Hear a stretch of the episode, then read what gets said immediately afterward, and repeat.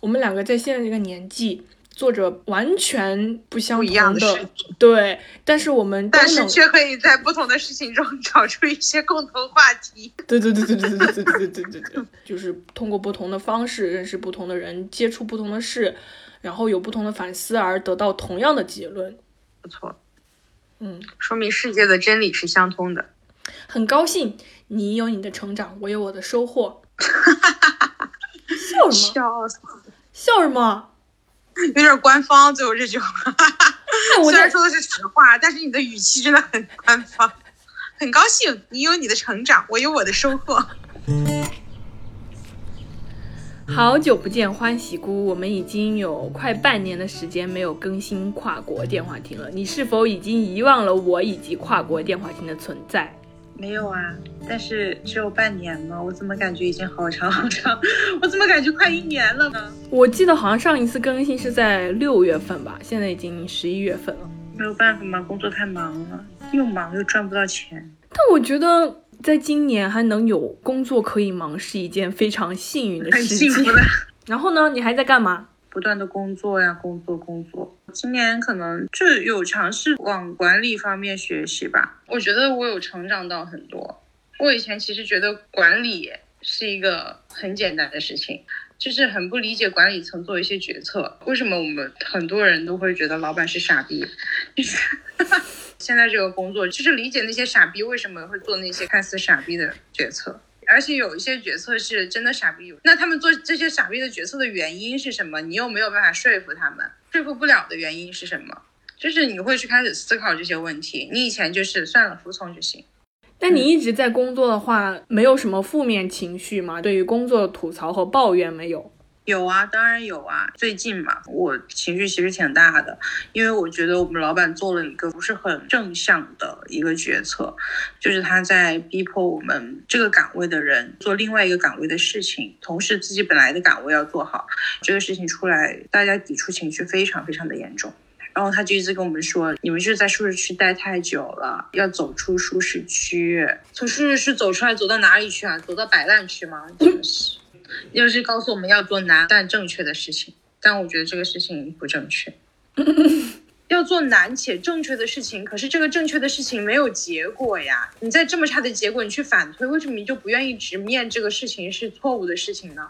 如何去判断这是一件正确的事情？到底用什么样的评判标准去判断所谓的正确？他觉得正确的事情，就像老师让学生罚抄二十遍作业一样。当你没有结果的时候，他就要过程。这种感觉像是你本来是负责把电影卖出去的人，你来负责这个电影卖多少，卖的好不好。你的一个前提是我需要你有电影鉴赏能力，对不对？然后作为老板的角度就是，那你先拍几个电影出来，就是什么 就很离谱。你如果没有电影感知能力，那你就自己先拍几个出来。我就很不能理解。我觉得感知能力是很重要，但是拍电影并不是唯一的途径啊。你可以看很多很多的电影。对呀，我刚想说，培养感知能力不是应该看电影吗？拍电影哪能培养感知能力？有病吧？用电影来比喻确实夸张了一点，但是大致就是这个样子。每次跟他说呢，他就给你扯七扯八，扯七扯八。哼，扯什么？扯八扯。说我们现在不够卷。对，说我们刚开始过来的时候，每天晚上到十点到十一点什么的时候是什么样子的？那为什么不够卷了？因为看不到希望，挣不到钱。我们最近也在面试嘛。当你面试的时候，你感觉这个人很对，结果他进来之后，他没有往你想要的那个方向去发展，这个时候你会怎么办？我会先分析我当时面试的时候，我为什么会感觉那么对？在我的想象中，他会是一个什么样的人？他没有成为我想象中的人，会是什么样的原因？分析出来这个原因之后，我再从这个原因出手，看能不能给他带来什么样的帮助或者改变，让他往这个方向去成长。我老板跟我说，你可能需要反思你当时的感觉真的对吗？还有一个可能是你有没有问过他自己，想不想成为你希望他成为的那个人？我觉得你们老板的思维可能更希望他招进来的人是一个有自己想法、主见、有自己自由意志的人，但其实往往这种人非常少。大学刚出来就要知道这些东西，嗯，太难了吧？我还碰到过那种上来给你背自我介绍的，什么说自己性格开朗、个性活泼。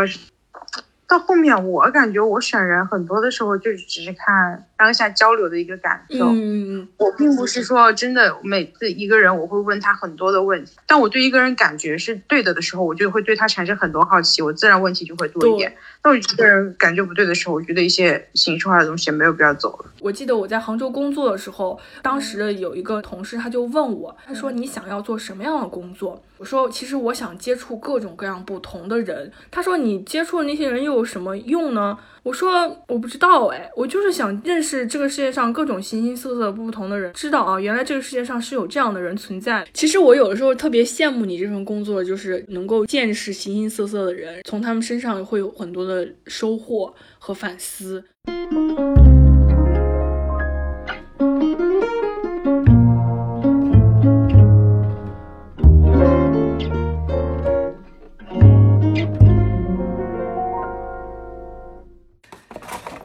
关心关心我在干嘛吗？你最近不是在做小红书吗？我知道呀。你还知道些什么？然后我知道你在小红书上面卖出去了一些东西，感觉你小红书做的挺有声有色的呀。还做什么电台呀？还能当咸鱼？电台可没这个能力。不然别做了吧，我们做一期停更公告怎么样？你是在试探我吗？我前几天小红书做的特别有声有色的时候，想给你打电话分享这一些，然后就录下来放到电台里面。我好像渐渐的找到了想要的生活方式和工作理想的状态。在受到了嗯劳资关系的折磨之后，我好像突然渐渐明白了，去别人公司给人家做新媒体，给人家打工，审来审去，我都不知道自己在干什么，做的也是一个没有灵魂的工具人。我为我自己做新媒体运营，不需要给别人审啊。我在为我自己工作，虽然呢，有的时候吧，没有什么工资。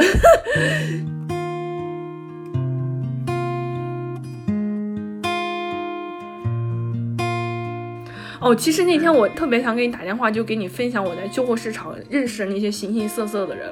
在摆摊的那个环境里面啊，你认识到的那些人，或者说你接触到的那些人，他们的感受、判断都是非常直观的。一个人喜不喜欢你摊位上的东西，一个人他对你是什么样的感受，都是非常直接、毫不掩饰的，就没有职场上那些弯弯绕绕，你知道吗？你很自由，我开心了，我喜欢你这人，我就便宜给你卖；我不开心了，我就不卖，你怎么着了？对很多东西都有很大的掌控力，这个事情对于我来说就很有满足感。你知道有一些人他是住在周边的，他就经常去逛那个地摊儿。是我第一次去，一个陌生的人进去，就相当于是闯入了他们的世界嘛。就很多人来围观我。一个老头呢，他从别的摊买了三幅画，然后过来看我的一个铜印章。后来就来了一个男的呢，就他俩应该是认识，但是又不对付。另外一个男的就把那个印章一通猛夸，说了一些花里胡哨、有的没的，不切实际。我只想知道你愿不愿意掏钱，其他的我不想知道。然后你知道这个人最离谱的是什么吗？他最后上升到开始八卦我了。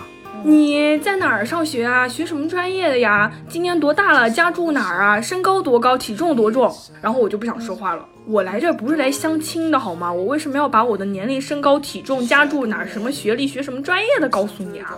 如果一个买主他的心思不在于他想买的那个东西上面，而在于卖主身上，这个人一看就不会买你的东西，我就不想和他浪费口舌。那天我还碰见了一个买瓷器的女的，特别搞笑。当时是我妈陪着我去摆摊儿嘛，她也很喜欢玩这些，她就和我一起坐在那儿看形形色色的人啊。那个女的我不知道为什么她要在我面前秀优越。秀他女儿啊！我女儿是九八五毕业的，华南理工。然后我当时心里就特别不屑，人家九八五都是四字打头，你一个六个字的有什么好在我面前炫耀的？哎呦，笑死！那个女的走了之后，我就跟我妈讨论这个事情。我就说她为什么要强调这个事情？她给我的感觉就是好像来这儿摆地摊的人都是特别没文化的，就觉得我肯定读不起九八五，是这意思吗？就要把我比下去这意思吗？然后我妈就说不想让人家比下去。我就说你其实完全没必要和他计较这些，因为在我看来，我只需要你花钱就够了。你不花钱，我也不想和你浪费口舌。所以你去摆摊，每次都是你妈妈陪你一块儿去的吗？有的时候是因为我妈休息的时候就陪我一起去。妈有的时候她老爱跟别人说我从意大利回来了，巴拉巴拉。我说你跟人家说我从意大利回来干嘛？他说你要把你的这个人设立起来，你要给自己做背书，然后这样子人家还会我要被你妈笑死了，你妈还听懂啊？他就老说我，他就说，你知道你在卖东西过程中有一个特别不好的习惯，就是人家在问你价格的时候，你总是说，那我这个卖的有点贵。他说你其实这样说别人会很不舒服，是因为别人会觉得你看不起他。我说啊，这么玻璃心的吗？你会吗？我倒是嗯不会耶，但是我确实觉得就买东西的时候，就是给我卖东西的人来这么一句挺奇怪的。我就跟他说了一下我当时的心理。我说那个相机这个市场很火，我为了避免有很多人给我恶意还价，还了之后他又不买，所以我把价会抬得很高。但是我可能想的和我表述出来的，大家接受起来不一样。然后那天还有一个特别有意思的事情，就我有一个从西安买回来的装饰画吧，然后那里面是一个青铜的脸谱，就是他做旧的，就有一个特别老的老头儿，就拿着这个看。他拿反了，你知道吗？然后我就纠正他，我说：“哎，不好意思，是这样子看的。”然后他就立马丢下东西走了。他就说：“小姑娘，青铜我比你懂得多嘞。”然后他就走了。当时没反应过来，后来我妈就跟我说：“你知道吗？在销售当中，你又犯了一个大忌，不要随便纠正你的客人，哪怕他说的是错的。来这儿的人都是年纪比较大，而且特别自负的。”没有必要去纠正他什么正面反面，那他看得懂，他觉得 OK 就买啊，干嘛要那样去纠正人家呢？然后我才反应过来，哦，原来我这个举动是会伤人家自尊的呀。因为其实以我们的视角来看，总觉得真诚才是我们就是销售的必杀技，对，就有种这种感觉。对，但是你为了承担，你有的时候需要遮掩或者隐瞒掉自己的一些锋芒，其实也挺难受的。我不觉得难受，你知道吗？这和我在平时工作当中的完全不一样，因为在那一刻我就只有一个直观的目标，我所有的东西都屈服于我能否把这个东西卖出去。至于你是否要。贬低我，这都不重要。钱的东西倒不是最重要，重要的是你卖出去一件东西的成就感。但是说你让我去卖保险、卖汽车、卖房子，那我可真不行。你自己打工嘛，是这样的。在和不同的人进行买卖、沟通、交流的时候，我会发现真真假假、虚虚实实，不要太过认真。有很多人没有几句话是真的，大家都爱吹牛逼，大家都爱编故事，大家都爱撒谎。反而是我现在作为一个老板，我还没有修炼到满嘴谎话、满嘴跑火车，然后为了销售不择手段的境界，还是有我的底线的。我会隐藏我自己的身份，就比如说，他们可能觉得我也没读过什么书的时候。后就是适时的不提起那些真实的事情，也未尝不是一件轻松的事情。当然，我这只是说仅限于萍水相逢的关系啊，亲密关系里面，我依旧非常拒绝不真诚、不坦诚的这种行为。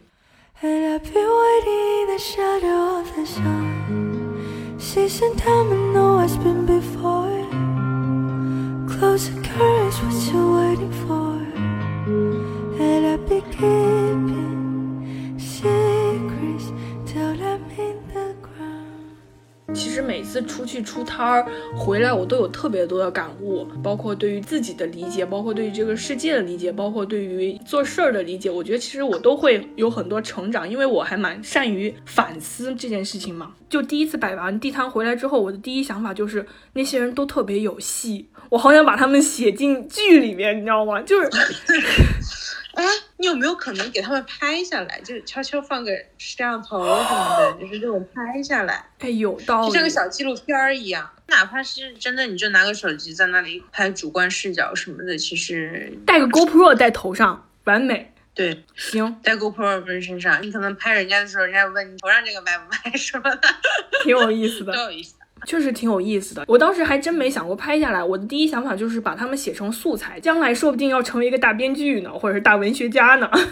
开玩笑，开玩笑。因为他本来哪怕是写成素材，他也是有一点带这种纪实色彩的，那对，不如一步到位拍下来算了。拍下来可能还演不了那么好呢。今天我弟不是找我了吗？他就说他看了小径分叉的花园，就跟我爸妈说，我说我弟找我了。然后他说他找你干嘛？我说找我讨论文学。然后我爸就过来阴阳怪气我，他就说文学？你的世界里还有文学吗？早就没有文学了，你的世界里只有地摊和口罩。啊，我刚刚说的话非常的有诗意吧？快夸我是当代诗人！什么东西？就是其实我在和我家里人相处这一段时光里面，我反而觉得就是你能更清晰的认识自己为什么是现在的自己，这个其实很重要。就是因为很多人他虽然意识到了自己的原生家庭给自己带来的影响，但是他却没有办法走出去，甚至是没有办法明白自己为什么会是自己。嗯，有点道理。我很感谢我妈妈，做什么事情她都会很支持我，跟着我一起成长。原生家庭是我们永远都没有办法抹去的一个事情嘛。当你和他们进行交流的时候，他们说出来他们当时是为什么会做出这样的选择，他们自己从一个旁观者的视角在看这个事情的时候，也会觉得，嗯，当时做的不太好。和原生家庭这样的相处是一个相互成长、相互和解、相互认识的一个过程，就我觉得这个挺难得的，挺好的。对于我自己来说，我有很长的一段迷茫期嘛。我那个迷茫期是看不清我自己，就是不知道自己是怎样的了，不知道自己想要什么。如果我不是一个对自我足够清晰认识的我，我是没有办法走出去的。我是一碰就碎的，因为你只有在自己非常坚定的选择自己的时候，你才会不被别人干扰。我老板经常跟我说这句话，看来我有资格做你老板了。怎么样？倒也没有了，其实。你老板为什么要这样 PUA 你？就是他老觉得我不自信，因为我之前有一次犯了一个错误，当时被我们大老板骂。就说十年前做的这个东西不是做成这个样子，反正就是在那个群里面骂嘛。然后反正当时经历这个事情之后，我就特别玻璃心。再拖到后面的时候，我们老板把我和另外的同事拉出去单独立项了，然后我当时就哭了。我就说我觉得我真的做不好这个事情，因为我从来没有做过这个事情，而且我之前经历过，就是那一次。他说你要自信一点什么什么的，我说嗯，自信一点，该骂的时候你还骂挺猛的。他说你的不自信只会导致你做事情的时候越不自信越容易犯错。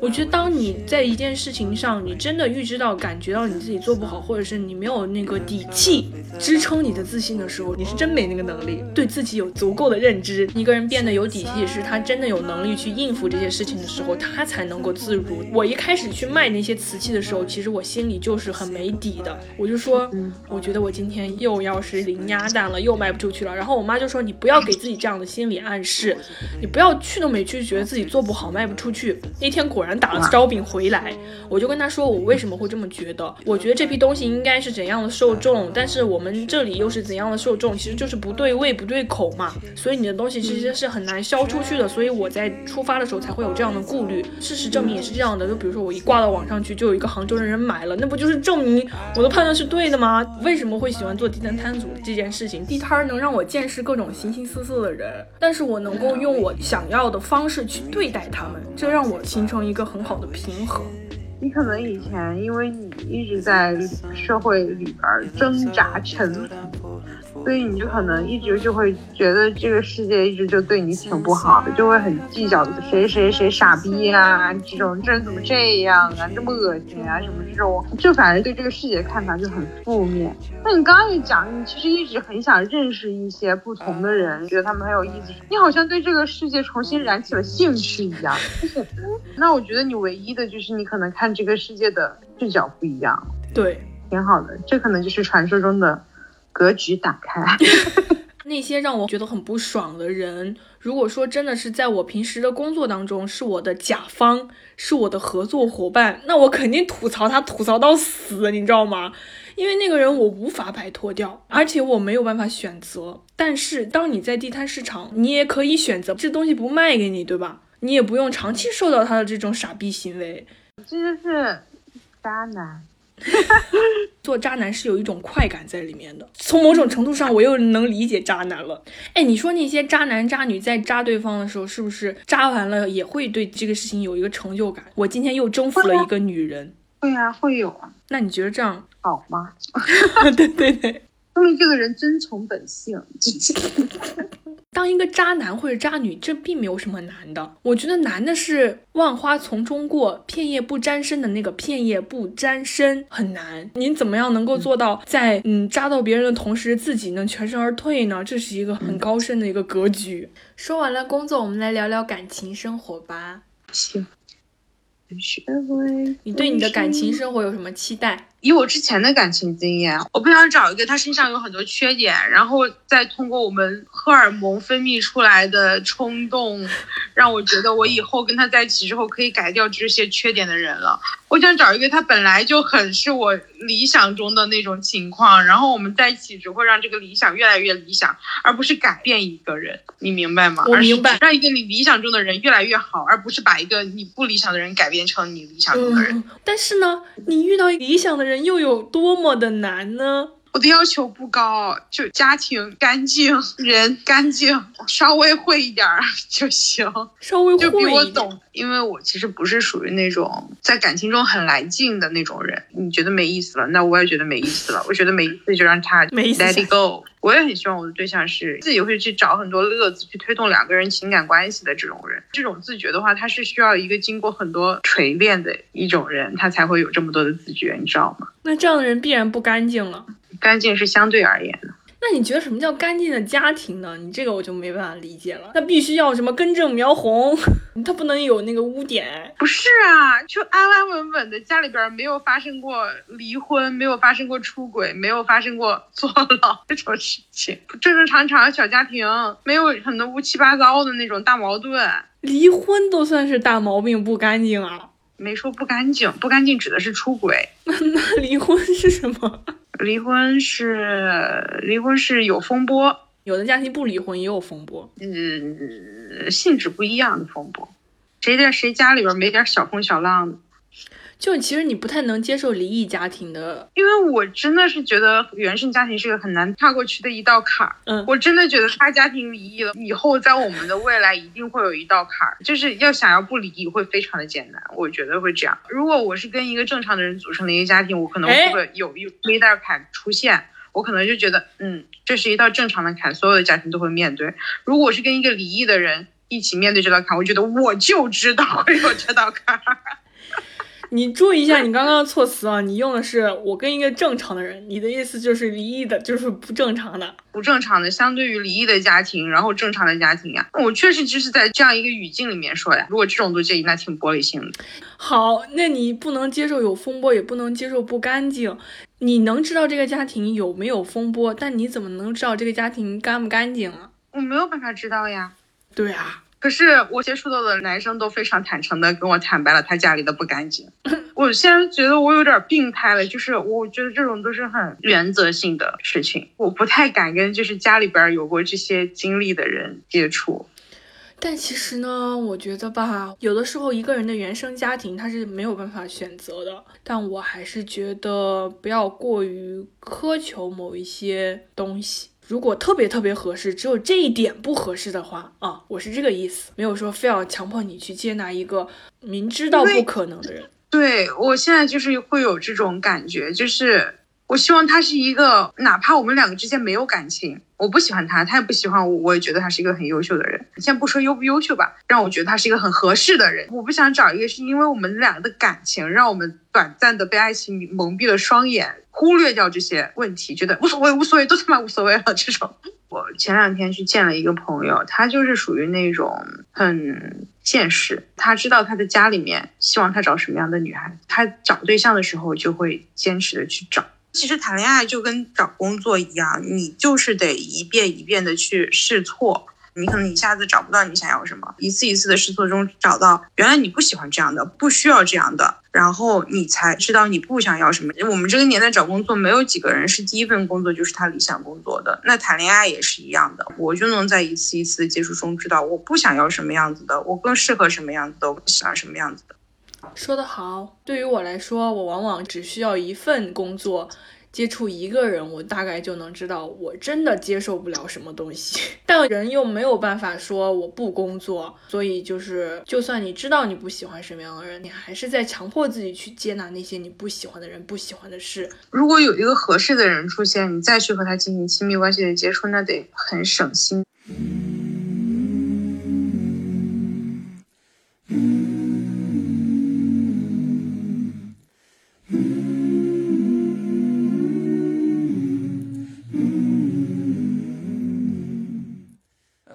听你说完找对象得按照什么标准去找这个事情之后，我更加的排斥亲密关系或者是恋爱这种。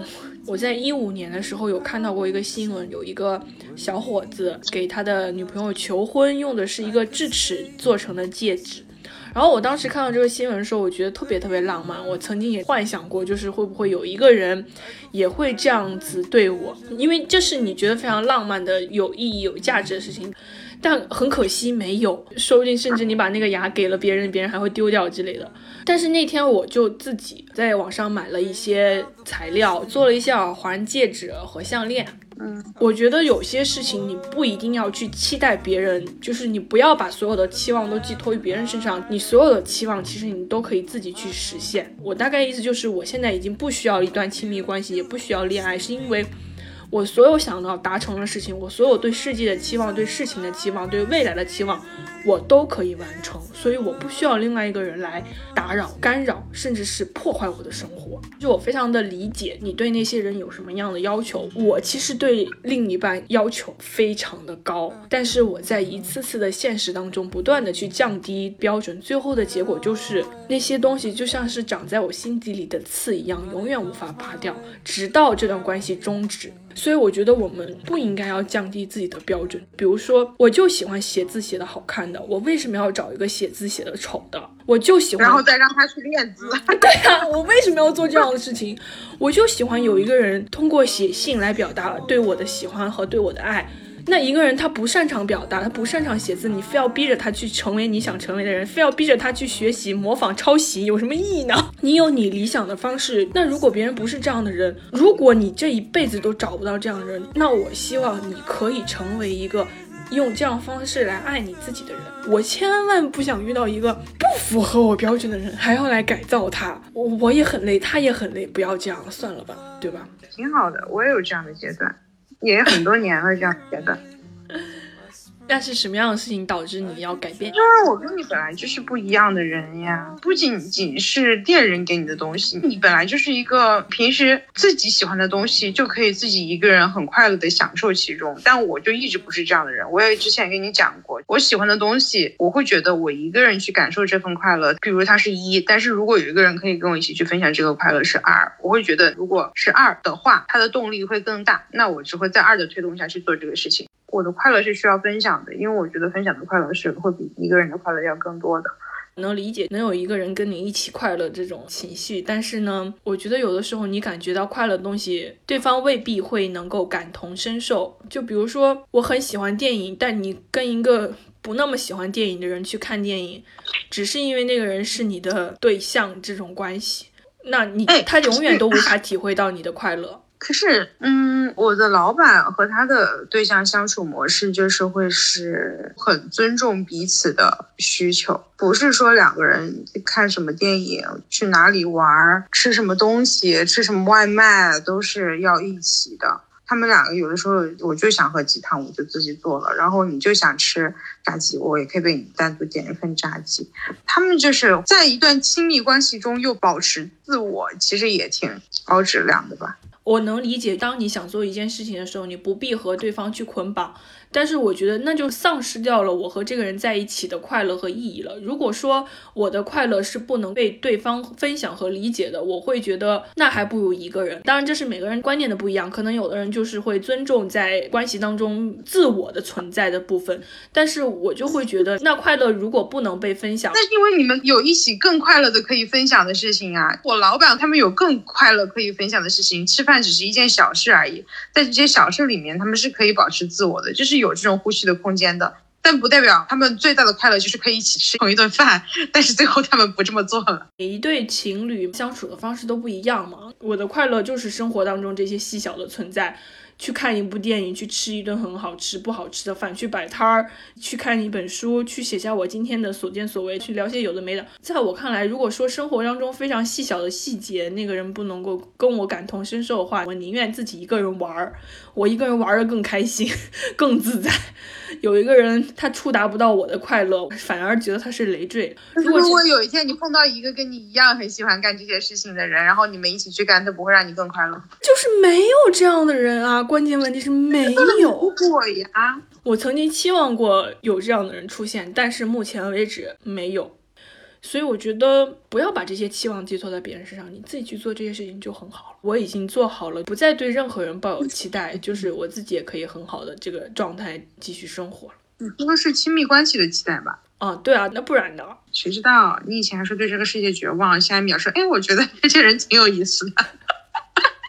我觉得这些人挺有意思的，是我站在上帝的视角去审视他们，觉得挺有意思。那不就是了？嗯，视角不一样，就是会不一样的。而且你知道，我最近又在看《再见爱人》那个离婚综艺哦，看完我看了啊，你也看了。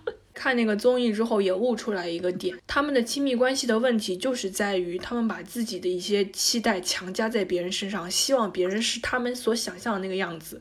所以我觉得不要对别人抱有期待。但是又很难，你在亲密关系当中不对对方抱有期待，那你干嘛和对方在一起，对吧？没有期待，为什么要在一起？但是你在一起了之后，对方必然会有很多与你期待不相符合的时候，那你怎么样去处理这些矛盾呢？你怎么样去自洽？怎么样去与他人相处？看完《再见爱人》之后，就加深了我要独身的想法。